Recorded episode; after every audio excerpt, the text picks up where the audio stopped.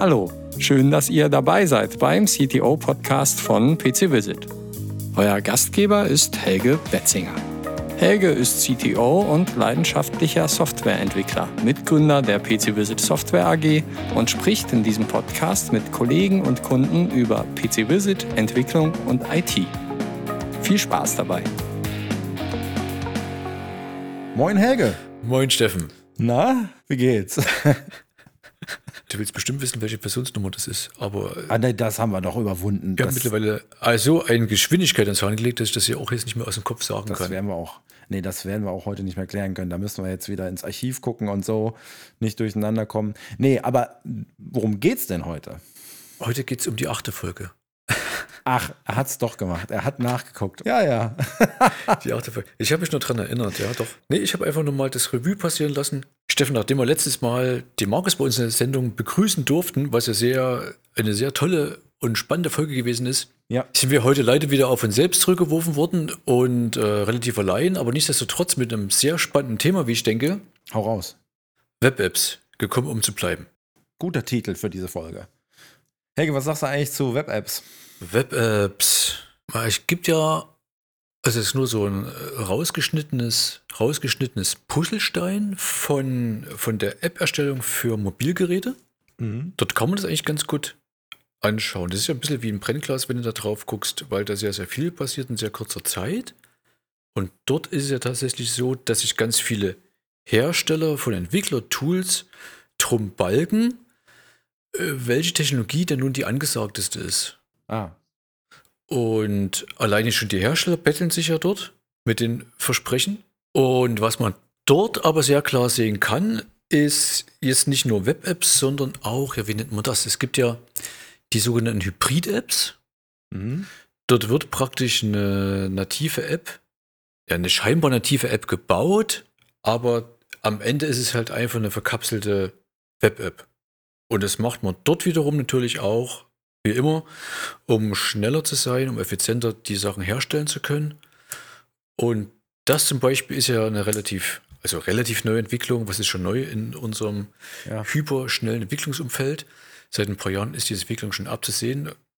Beim ersten Eintreffen konnten so eine hybriden Web-Apps ja jetzt nicht viel mehr als ein Portal oder eine, wie eine HTML-Seite anzuzeigen mit Inhalten drauf, wo irgendwas vielleicht beworben wird oder ein Terminantrag gemacht werden konnte. Mhm. Und mittlerweile ähm, geht auch die Technologie für diese hybriden Web-Apps weiter, aber auch sind ja die Mobilgeräte so viel leistungsfähiger geworden, dass dieser, dieser Overhead, den natürlich so eine Hybrid-App jetzt verglichen mit einer nativen App mit sich bringt, ähm, letztendlich gar keine Rolle mehr spielt. Was meinst du denn mit Overhead? Weil da mehr mitgebundelt werden muss? Bei der Entwicklung gar nicht mal so sehr. Dafür hast du auch verschiedene Vorteile beim Entwickeln, weil du zum Beispiel dort nur gegen so eine virtuelle Sandbox entwickelst Ja. und nicht so extrem viel mit dem Endgerät zu tun ist wie bei der nativen App. Vor allen Dingen, wenn du jetzt planst, plattformunabhängig zu entwickeln, über mehrere Android-Generationen hinweg oder halt Android und iOS unterstützen willst. Mhm.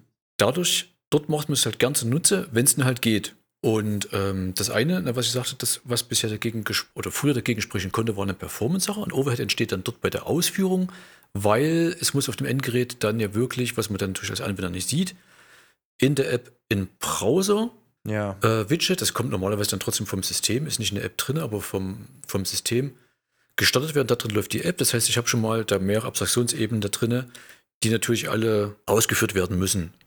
Daher kommt dann ein gewisser Overhead. Aber mittlerweile ist die Ausführung halt so ein Klacks für ein modernes Mobiltelefon, dass es halt letztendlich keine Rolle mehr spielt, dass der Overhead, der dadurch reinkommt. Und dasselbe Prinzip gibt es doch auch für Rechner, oder nicht? Gibt es auch für Desktop-Computer, wenn du das meinst. Ich denke da an Electron-Apps so, ne? Das ist doch das Prinzip. Das ist ein Browser, der mit einem Bundle kommt. Und die Applikation ist dann letztendlich meistens auch einfach, ne, ich sag mal, eine sehr advanced Webseite, die dann da drin läuft und sich als Desktop-App ausgibt. Ja, wobei man aber jetzt sagen muss, wir sind die ganze Zeit ja schon dabei bei einer speziellen Spielart von den Web-Apps, Ja. nämlich bei der Variante, wo man zum Schluss kommt, die Web-App an sich alleine reicht noch nicht aus, sondern ähm, ich brauche noch hier und da ein natives Feature und dann kommen ja diese hybriden Web-Apps oder die, ja, Ah. die Hybrid-Apps erst ins Spiel. Die klassische Mhm. Web-App, deine eingehende Frage, hat sowas ja noch nicht mal nötig. Die ist sich selbst ja völlig genug. ja, die genügt sich selbst. Und hoffentlich den Ansprüchen der Nutzer. hoffentlich, ja, hoffentlich den Ansprüchen der Nutzer. Aber der hatte für immer mehr Möglichkeiten, diesen Ansprüchen auch Genüge zu tun. Ähm, ich habe mal im Vorfeld zur Vorbereitung von unserem Podcast mal rausgesucht, Webanwendung versus Desktop-Anwendung. Mhm. Und dann die Artikel ähm, mal chronologisch geordnet, wann ist der Artikel erschienen. Und das ist natürlich sehr ah, spannend. Das ist interessant. Ja. In Artikel von 2015 gegen einen von 2021 dagegen zu halten. Und da sieht man relativ exemplarisch, wie Stück für Stück so eine Browserhersteller, in denen die Web-App dann letzten Endes läuft und von dem die abhängig ist, diese ganzen Nachteile gezielt abbauen und ähm, ja, durch mehr Technologie letzten Endes halt überflüssig machen oder entfernen. Ja, wird komplett normalisiert, ne? Dass man den Browser eigentlich als erweiterte, wie soll ich sagen, Toolset für Anwendungen benutzt. Also, wer kennt das nicht? Angepinnte Tabs oben in der Tab-Leiste mit ja, Web-Apps, die man ständig offen haben will. Ich ja. denke da an E-Mail oder an Banking oder an ja, wenn man jetzt irgendwie zusammenarbeitet, dann Versionskontrolle oder Ticketsysteme und so weiter und so fort. Und die haben einfach ihren Platz oben in der Tableiste, sind gar nicht mehr wegzudenken. Das ist natürlich aber für manche auch schon ein Nachteil, ne? wo die richtige Lösung noch nicht gefunden wurde. Wie du dort in so, in so einem Tab-Zoo dann zurechtkommst, weil, also mir geht das so, nach einer Weile, oder nee, da kommt wahrscheinlich das Tab-Messi-Syndrom dann bei mir durch und ich scheue mich dann Tab zuzumachen, weil ich könnte noch brauchen. Aber im Endergebnis habe ich nur vergessen, dass er woanders längst offen war und schon habe ich dann doppelt und dreifach alles offen. Ja. Find nichts mehr, mach's dann doch nochmal zum X plus 1. Mal auf. Ja, da ist vielleicht noch Luft nach oben, liebe Browserhersteller. ich glaube, das Problem ist auch bekannt. Also, das ist wirklich, wir haben es übrigens einen der seltenen Fälle, wo wir das Problem benennen können, aber nicht die Lösung. Obwohl, ganz so ist es nicht, weil es gibt ja noch eine dritte, eine dritte Spielart zwischen Hybrid-App und Web-App. Das soll hier nicht verschwiegen werden. Das ist eine sogenannte Progressive Web App. Klingt ja nicht schlecht. Und was macht die Progressive? Das bedeutet, ah. dass du. Also das ist die PWA, ne? Ah, okay. Die PWA. Und die PWA kommt eigentlich daher im Gewand von einer ganz normalen Web-App. Mhm. Siehst du also entweder erstmal keinen Unterschied, außer vielleicht, dann fällt dir irgendwo in der Web-App dann auf ein Button jetzt installieren. Das ist zum Beispiel jetzt bei der Remote Office-Anwendung von PC Visit auch der Fall. Da ist dann links, links unten in, bei, der, bei unserer PWA ein Knopf, jetzt installieren. Und wenn du da drauf drückst, da passiert augenscheinlich erstmal gar nicht viel, weil das halt wirklich dann in einer Millisekunde auch erledigt ist. Aber im Endergebnis liegt dann auf dem Desktop mhm. ähm, ja, wie, wie ein Applikationsei. Das kannst du halt dann anklicken, später starten und du hast eigentlich dann die Anwendung laufen und siehst dir eigentlich gar nicht mehr an, dass es eine, eine Web-App ist. Ah, okay. Obwohl dahinter eigentlich dieselbe, ja, dieselbe Logik ist wie bei einer Hybrid-App, aber es ist halt in dem Fall vom Browser so fest reingebaut und wird vom Browser so unterstützt. Verstehe. Und öffnet sich dann im klassischen Browserfenster oder wie stelle ich mir das vor?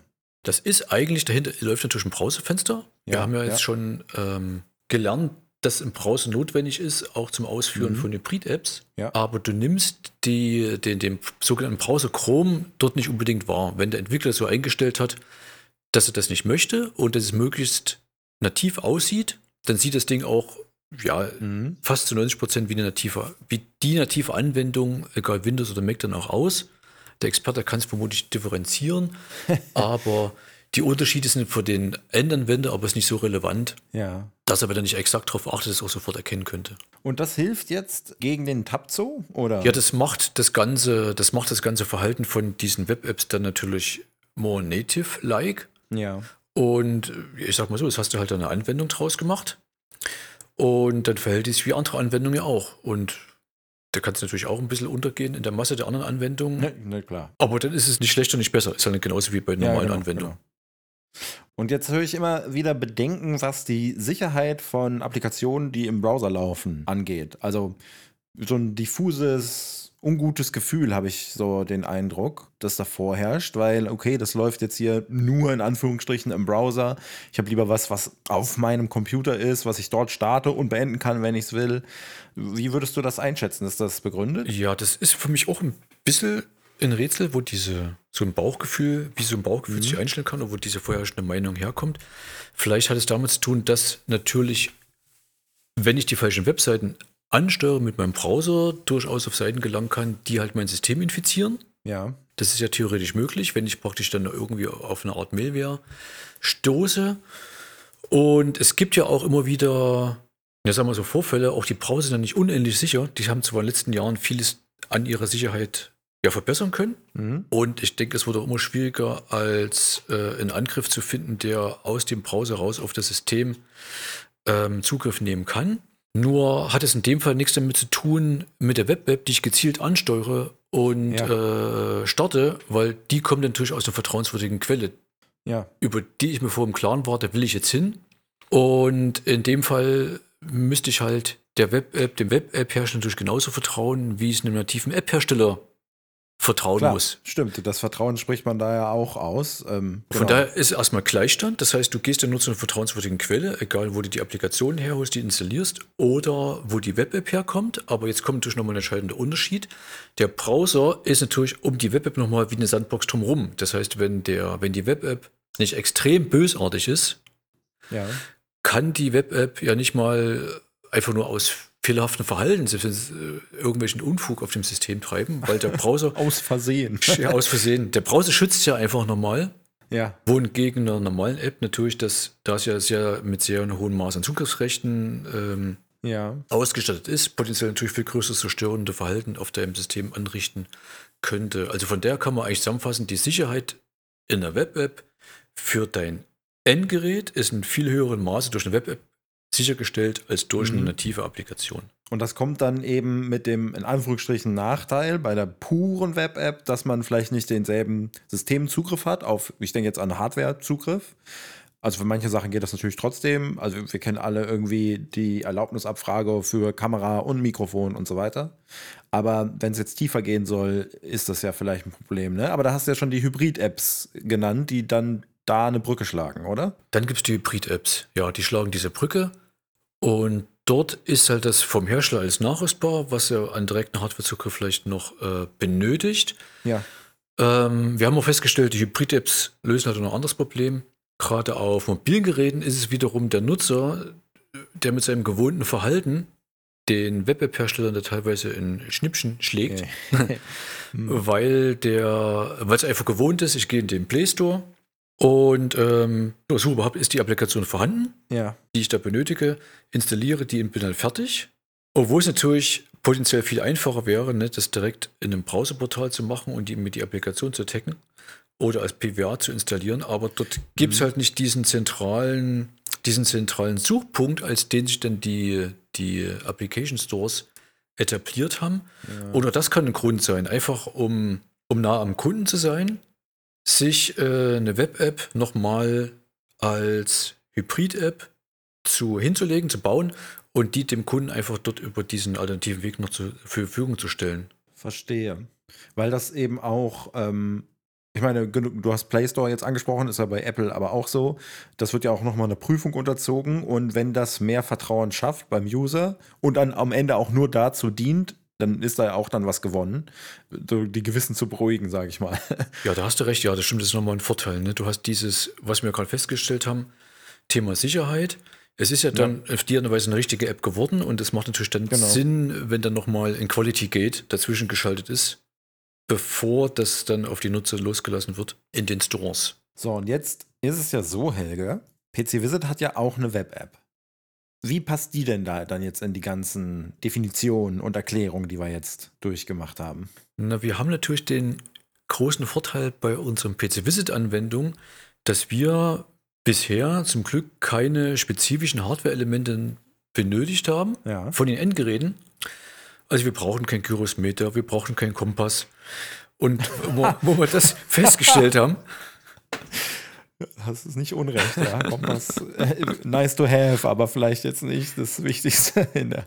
Ja. ich habe aber nochmal gleich ein Beispiel, was Google nachgerüstet hat, äh, ganz gezielt für unsere, für unsere Web-App. Okay. Ähm, ja, deswegen haben wir bei RCVO dann auch relativ schnell gesehen, Web-App ist das Modell, was extrem leicht oder sehr gut geeignet ist, um unsere, um unsere Anwendungsfall ähm, erfüllen zu können, weil wir haben ja die ganze Zeit darüber gesprochen, was ist denn eigentlich jetzt der Anwendungsfall oder sagen wir mal der, der Vorteil, gegebenenfalls für den Nutzer. Ja. Und dort liegt er halt auf der Hand in der einfachen Nutzbarkeit, in der einfachen Zugänglichkeit und der Systemunabhängigkeit. Jetzt hat aber die Web-App in unserem Remote Office-Fall auch noch einen ganz anderen entscheidenden Vorteil, nämlich für denjenigen, der diese IT-Lösung am Ende dann betreibt. Aha. Und zwar hat jetzt der typische IT-Supporter, der sich dafür entscheidet, Remote Office an seine Kunden auszurollen, natürlich den Vorteil, dass er dadurch, das Ganze nur ein Zero-Client basiert ist, das heißt, es erfolgte keine Installation auf dem Endsystem vom Kunden, die Möglichkeit, dem Kunden zum Beispiel per E-Mail die nötigen Zugänge inklusive den Download oder den, ist ja kein Download-Link mehr, den Zugangslink zur Web-App Mhm. zur Verfügung zu stellen. Und das ist alles, was er normalerweise machen muss. Außer vielleicht in den ganz schwierigen Fällen bei seinen, bei seinen Kunden, aber bei 80 Prozent der, seiner Nutzer würde es halt schon ausreichen, dem eine E-Mail zu schicken. Da drin ist der Link auf die Applikation, was letztendlich die Web-App ist und wo das Ganze läuft. Und da im Browser heutzutage sowas wie ein Fernsehgucker auf dem System, wo am Ende ja Bilder erscheinen müssen, Ja. perfekt beherrscht. Dafür wird er größtenteils so verwendet, für die Bilderdarstellung Ja. heutzutage. Ähm, ist es praktisch das perfekte Medium für PC-Wissenansteller gewesen. Und es gibt natürlich diejenigen, die halt das doch lieber als auf dem, auf dem Desktop haben, damit sie einfach schnell darauf zugreifen können. Mhm. Dafür ist auch der PWA-Modus unterstützt. Wir überlegen aber trotzdem nach wie vor, ob wir das nicht auch nochmal als Desktop-App zur Verfügung stellen Ja. weil das offensichtlich halt in, in, in Prozentsatz gibt an Kunden, ja, die äh, von diesem, ja, von diesem Verhalten so überzeugt sind, dass sie einfach davon noch nicht lassen möchten. Also ich muss auch gestehen, ich habe es auch gerne, wenn ich unten in meiner Taskleiste die Software habe und sehe, von der ich genau weiß, dass ich das genauso gut als Web-App benutzen könnte. Es ist ganz witzig, ich kann gar nicht selber von mir sagen, wie ich da differenziere. Die eine App will ich lieber ähm, auf dem Desktop laufen haben und die andere bin ich völlig bereit, im Browser zu nutzen. Irgendwie hat sich da bei mir so eine Mischung ergeben Ja. und insofern kann ich auch alle verstehen, denen das genauso geht. Aber das ist spannend. Ne? Es gibt so eine gewisse Applikationsklasse, die erwartest du gar nicht als Desktop-App. Und umgekehrt. Und umgekehrt. Das ist ganz seltsam, Ja. ne? obwohl es am Ende ja alles Apps sind. Das wäre vielleicht das ein Forschungsfeld. Irgendwie Ver Verhaltenspsychologie. Die habt doch die passenden Universitäten in Berlin, wo du mal nachfragen könntest. ich rufe mal an. Genau. Ich hatte noch was, äh, ein Beispiel versprochen, wie das weitergeht. Ähm, Hau raus. Und zwar Remote Office. Dort hat ja selbst Google sich dann überlegt, als die, als die Pandemie so richtig Fahrt aufgenommen hat in Deutschland letzten März, Ja. wie können die eigentlich die Verbreitung von Web-Apps äh, gerade in Bezug auf Remote Office noch weiter unterstützen? Und ein Ärgernis ist zum Beispiel bei Fernsteuerung über den Browser, ja. dass es für bestimmte Tastaturkombinationen schwierig ist, die zu übertragen. Und dann hast du dann typischerweise bei so ein, bei, in so einer Software dann ja extra äh, ähm, so Knöpfe drinne, Mhm. Wo du dann draufklickst und wo dann auf der entfernten Seite dann der entsprechende Befehl ausgeführt wird. Aber liegt es daran, dass das so globale Hotkeys sind? Oder also ich denke ja jetzt an Steuerung C, Steuerung V, solche Sachen, oder? Na, die funktionieren, aber es gibt ja auch Hotkeys, mit denen du den Browser selber störst. Also zum Beispiel den Tab schließen Ja, oder verstehe. einen weiteren Tab machen oder in die History gehen. Und ja, ja. Jetzt hat dort Google aber beginnt mit Chrome, ich glaube Firefox hat das auch schon übernommen, einen Modus reingebaut, wenn du die Applikation im Vollbildmodus hast, dass dann ein viel größerer Prozentsatz an Tasten auch direkt übertragbar wird. Mhm. Und wir haben das jetzt auch in der neuesten Version von PC Visit, also der unserer Web-App, mit, äh, mit unterstützt, mit angebunden. ja. Und dort ist es tatsächlich so, dass sobald ich die Web-App jetzt in den Vollbildmodus schalte und remoten System steuere, eigentlich alle Tasten gehen, bis auf ganz, ganz wenige Kombinationen. Ich glaube, Alt-Tab zum Beispiel geht leider nicht. Dort komme ich Ja. aus diesem Modus wieder raus. Aber alles, was an Störkommands bisher nicht ging, das geht jetzt super. Also hier auch die Nutzer, jetzt die gerade zuhören und die Web-App schon im täglichen Dauereinsatz haben, dort bei dem nächsten Update mal den Vollbildmodus aktivieren und Tastenkombinationen mal wieder probieren, die man sich angewöhnt hat, nicht mehr zu nutzen, weil man Angst hat, es klappt nicht, das, das geht jetzt alles. Gut, man versteht natürlich auch, dass manche Tastenkombinationen schon auch reserviert bleiben müssen. Du sagst jetzt Alt-Tab beispielsweise, weil im Zweifelsfall muss man ja auch wieder die Anwendung irgendwie beenden können. Das gönnt der Browser sich noch, Ja. die für sich zu beanspruchen. ja. Ja, dann machen wir vielleicht noch eine kleine Zusammenfassung. Also, wir hatten gesagt, Webanwendungen werden Desktop-Anwendungen eigentlich immer ähnlicher oder man kann sie teilweise gar nicht mehr unterscheiden oder sie tarnen sich teilweise sogar als Desktop-Anwendung. Man hält sie dann dafür, dabei ist es eigentlich dasselbe, was auch im Browser liefe. Ne? Ja, Ähm, haben wir ein bisschen die Vor- und Nachteile beleuchtet. Also Vorteile, äh, vielleicht haben wir den noch gar nicht genannt. Ähm, bei einer Webanwendung ist natürlich auch, dass die viel schneller geupdatet werden kann, dass da viel, also ich denke an Sicherheitslücken oder so oder an Hotfixes, die viel schneller ausgerollt werden können, als das bei klassischen Desktop-Anwendungen der Fall ist. Ja. Korrigiere mich, wenn ich falsch liege. Doch, doch, du brauchst kein Patch-Management. Also gerade Ja, im genau. IT-Bereich gehört zur Endpunktsicherheit immer auch das Patch-Management oder in Fällen wie in der Mhm. Web-App, wo das natürlich komplett entfällt. Ja, voilà, ne? Dadurch ist zum Beispiel Remote Ja. Office auch sehr gut für Bring Your Own Device geeignet, weil du musst dich um den Rest außerhalb des Browsers als IT-Verantwortliche dann dort auch nicht mehr kümmern. Ja, ein Traum eigentlich. Ja, also man kann auch festhalten, dass wirklich auch Microsoft und Google, das ergänzt sich da ganz Ja. gut, extrem Gas geben, um Webanwendungen, also in dem Fall dann, äh, ja doch, Webanwendungen und ähm, PWAs immer attraktiver oder leistungsfähiger zu machen. Mhm. Ist zum Beispiel, dass Microsoft jetzt auch unterstützt, dass eine, dass eine PWA wie eine normale Applikation auch deinstalliert werden kann über die Systemsteuerung. Auch das eigentlich ja, um mit den Gewohnheiten der Leute nicht zu brechen, ist jetzt meine Annahme, oder? Richtig, ja, macht das so ähnlich wie das Ja. gewohnte Verhalten ist. Ja, ganz genau, ja. Ja. Oder auch, äh, du hast auch PWAs, die mittlerweile auch Badges unterstützen. Also sprich, du kannst Notifications auf, dem, auf der Mhm. PWA im Homescreen anzeigen. Das Beispiel, was ich vorhin erwähnt hatte mit der Fernsteuerung, und da gibt es halt noch eine ganze Latte halt mehr. Bestimmt ein Dutzend neue APIs sind da auch in der weiteren Entwicklung. Ja. Also der Gap zwischen Web-App oder PWA und den nativen Anwendungen wird vielleicht natürlich nie ganz verschwinden, Ja, aber klar. aber es ist ein, mehr, wird immer mehr ein Kopf an Kopf rennen und der Abstand wird immer Ja. kleiner. Und wir haben natürlich bei PC Visit auch immer ein Auge drauf, alle Neuerungen und Verbesserungen, die Google und Firefox und so weiter reinbauen in ihre Browser. Das heißt, sobald sich da irgendwas äh, ergibt und wir uns das zunutze machen können, dann machen wir das auch. Voilà. Okay, cool. Danke wieder für die nette Folge. Hat Spaß gemacht. Danke, danke fürs Zuhören.